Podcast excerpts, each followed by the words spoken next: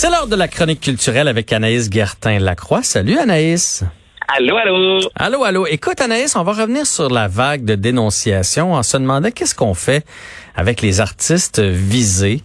Euh, je lisais entre autres ce matin là euh, Julien Lacroix qui, qui, est allé d'un deuxième poste parce que son premier euh, c'était plus ou moins des excuses là. Euh, on dirait qu'il a parlé. Ben d'ailleurs, il l'a dit là. Il a, parlé vite, puis il avait pas l'air repentant. Là, dans son deuxième, il est plus repentant. Il dit qu'il va aller euh, se faire soigner. Euh, je me suis demandé est-ce qu'il le fait pour les bonnes raisons? Est-ce qu'il est vraiment repentant? Ou là il a peur que sa carrière soit en train d'y glisser entre les doigts? Parce qu'à la fin il prend bien le temps de nous dire euh, à bientôt, j'espère, quelque chose comme ça. Là, fait est-ce qu'il le fait pour la victime ou il le fait pour sa propre carrière? Fait que, on fait quoi avec toutes ces dénonciations selon toi? Ben là, on fait quoi? Je regardais un peu depuis le début, on a un Julien Lacroix qui, comme tu dis, a, avoué à moitié. On dirait, là, il n'y a pas vraiment eu de vrai je m'excuse aux victimes. Quelques hum. mots simples à écrire, noir sur blanc, c'est ce que je pense que tout le monde veut voir et c'est ce qu'il n'a pas fait encore c'est ce qui fait encore réagir suite à sa deuxième publication. On exemple une Marie-Pierre Morin qui euh, s'est excusée, mais on l'a vu, euh, toutes ses émissions ont été euh, retirées. Elle a perdu de nombreux contrats. Alex Nevsky, pour sa part, qui a perdu aussi de nombreux contrats.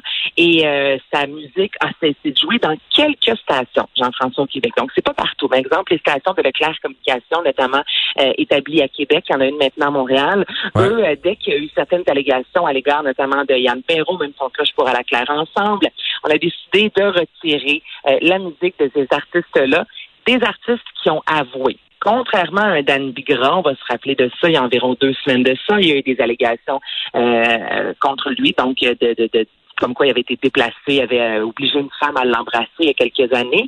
Et Dan Bigra a gardé son micro. Lui qui mhm. est allé dans les médias, il a quand même fait une vidéo disant écoutez, ça c'est pas vrai.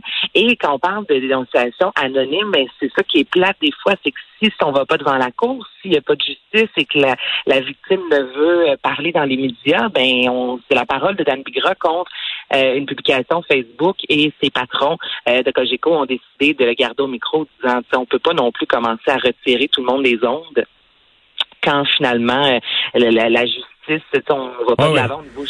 dans le fond, tant que tu as le doute, tu sais, dans Bigra, il y a encore un, il y a encore un doute. Euh, lui, tu sais, il y a une victime anonyme qui a dit que, que c'était vrai. Lui, il dit que c'est pas vrai. Donc, il a pas confirmé, alors que les autres, eux, ont confirmé.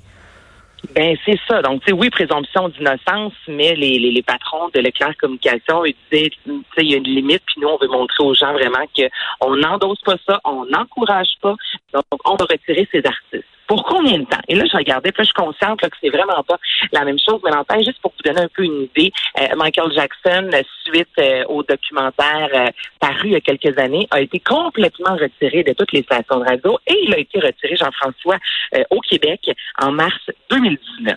Mhm. Et il est revenu au mois d'octobre 2019 à la radio. Donc, c'est comme ça, on s'est dit, 6-7 mois sans la musique de Michael Jackson, c'est en masse. Là, on ramène sa musique à la radio. Pourquoi on a décidé de le ramener? Je veux dire, les gestes posés sont les mêmes. On lui reproche encore plein de gestes, mais les stations ont jugé qu'il avait, en guillemets, même si c'est plus parmi nous, été puni.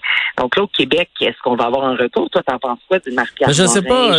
honnêtement, euh, j'ai eu la, la réflexion euh, est commencée cette semaine quand j'ai entendu Alex Nevsky à la radio. J'ai fait, ah ben, c'est dans, dans le fond tout ça, puis finalement on, tourne encore ces, ces chansons. Bon là tu m'apprends que, que le groupe Leclerc, eux autres les, les tournent plus.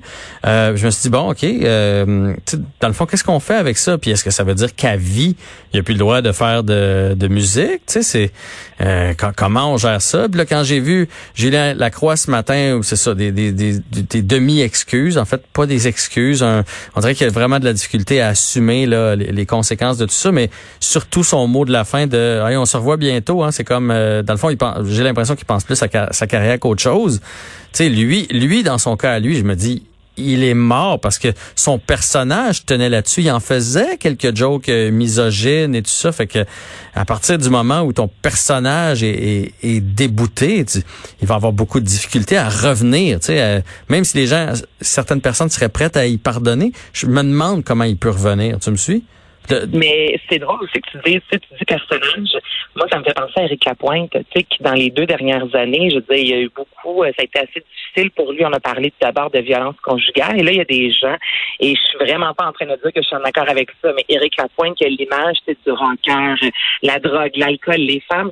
Il y a des gens, on dirait, pour qui c'était pardonnable, presque ou même prévisible. Eric Lapointe, qui a aussi eu des allégations là, d'inconduite sexuelle il y a deux semaines de ça, qui lui a nié. Là, quand on va sur ses sites, euh, on voit, là, il y a de spectacles à venir, notamment en Mauricie, au mois de septembre. Et c'est comme si euh, le personnage d'Éric Lapointe faisait en sorte qu'il avait le droit de commettre X gestes.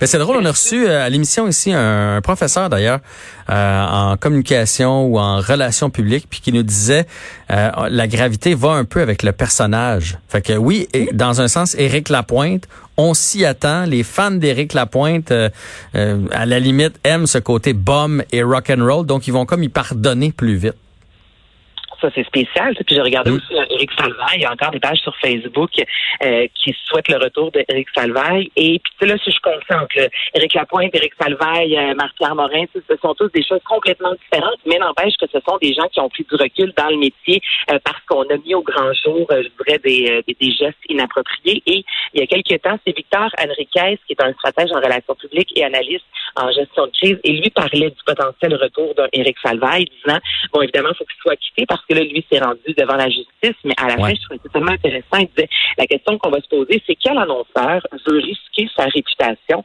en s'associant? Parce qu'il y aura toujours des fans, il va toujours y avoir des gens qui vont pardonner à ces artistes-là, qui vont continuer à consommer leur musique, mais de là à ce qu'un investisseur, à ce qu'un annonceur, à ce qu'un diffuseur fasse, et moi, j'ai envie d'offrir une émission à Julien Lacroix, Là, ça, c'est tout un pari. Ouais. Mais tu vois, moi, le lien que, que je faisais, puis celle-là, je l'ai vécu un peu plus à l'interne, c'est avec Joël Legendre. Joël Legendre, moi, j'étais à la radio euh, en même temps que lui quand il s'est fait prendre. Euh, puis je me souviens, dans les meetings, euh, notre boss en faisait des blagues. Elle disait, souvenez-vous que Joël, il est parfait. Joël, il ne fait pas caca pour pour les nos téléspectatrices, nos auditrices, là, il est parfait. C'était une façon de, de, démontrer le personnage. Puis là, à ce moment-là, il était porte-parole, écoute, du lait de soya. De, il y avait deux émissions à Radio Canada, son émission euh, à, à, la, station euh, Rouge à l'époque. Je me semble que ça s'appelait Rouge ou Rock détente encore. Euh, alors, il est revenu, Joël Legendre, vous allez nous dire, il fait des affaires. effectivement, il travaille, mais il n'y a plus rien à lui il n'y a pas un poste qui a osé ou une compagnie, tu sais, comme le lait de soya, ou qui a osé se, à, nouveau s'afficher avec lui. Fait que peut-être que les autres artistes dont on parle vont revenir, mais ils pourront peut-être pas revenir au même niveau où il était, où ils étaient. Mais en même temps, le genre qu'il a fait dans les bois, ça lui appartient. C'était en quelque sorte son intimité qui, bon, qui a été mise au grand jour versus euh, un Julien Lacroix qui là, c'est vraiment contre les femmes. Il a blessé des gens, il a agressé des gens. Tu sais, quand on disait sur Joël Legendre, en soi, il a, il a agressé personne, là, si je me trompe Totalement. non, ce que je veux dire, c'est... C'est pour ça qu'on a pardonné un petit peu plus à Joël Legendre. Oui. Mais tu as raison, il n'y a plus rien à lui à 100 Mais tu sais, est-ce qu'il y a un annonceur à nouveau qui va vouloir le prendre comme tête d'affiche? Est-ce qu'il y a un, un, poste qui va vouloir lui confier la barre d'une émission? Parce que ça, lui, ça, dans son cas, ça a brisé son personnage de le père de famille, santé, qui prend pas d'alcool, qui prend soin de lui. Là, on s'est rendu compte que finalement, il était pas parfait puis qu'il avait ses travers comme tout le monde. Fait que je sais pas de quelle façon euh, ces gens-là vont, vont revenir. Si ils peuvent revenir, ça va être intéressant de suivre ça dans les euh, dans les prochaines années, parce qu'on parle pas de semaines, on parle d'années. Et pour compléter avec Julien Lacroix, il y a Rosalie Vaillancourt, euh, parce que cette semaine, dans les neuf personnes qui avaient parlé, il y avait entre autres Rosalie Vaillancourt, qui est une autre humoriste, qui est une amie de Julien Lacroix, mais qui a confirmé la version de la victime. Puis là, elle est revenue là-dessus. Euh, oui, absolument. Donc, euh, ça a été aujourd'hui sur euh, Instagram. Mais est-ce que tu as eu la chance de lire la publication Vaillancourt? Oui. OK, donc juste pour ceux qui l'ont pas lu rapidement, il disait que la semaine avait été justement difficile, que Julien Lacroix était un de ses amis qui s'était perdu de vue dans les dernières années, qu'elle avait à quelques reprises tenté de parler à des gens dans le milieu, puis on lui euh, proposait fortement de se taire où on ne la croyait pas. Puis elle termine en disant euh, qu'elle a peut-être perdu des contrôles des fans euh, justement en dénonçant Julien Lacroix. Elle a publié aussi des commentaires de gens qui la traitaient, de, qui s'en prenaient à elle avec sa voix, son humour, quand elle n'a rien fait de mal là-dedans. Mais elle terminait en disant j'ai agi selon mes valeurs. Ouais, Puis, euh, tu sais, elle dit que il l'a jamais, elle, elle s'est jamais sentie menacée, qu'il l'a jamais agressé, mais qu'elle le trouvait lourd lorsqu'il était sous. Et là, ça, c'est un commentaire qui commence à ressortir là, parce qu'il y a le papa de la victime, d'une des victimes ou de la victime, euh, qui, a- qui a parlé du problème d'alcool. Fait qu'il semble y avoir un problème d'alcool aussi là, pour euh, Julien Lacroix qui revient d'un message à un autre. À suivre, mais on va lui souhaiter de se faire soigner et c'est ce que Rosalie aussi dit dans son message. C'est, elle lui souhaite pas du mal en soi. Elle dit, ça reste quelqu'un que j'aime, mais je lui souhaite vraiment de, de faire les démarches et de, de prendre soin de lui. Oui, puis euh, ça demeure un gars drôle, ça demeure un gars qui est jeune. Et là, après ça, c'est de juger euh, jusqu'à quel point on a le droit à l'erreur dans la vie puis qu'on a le droit de revenir.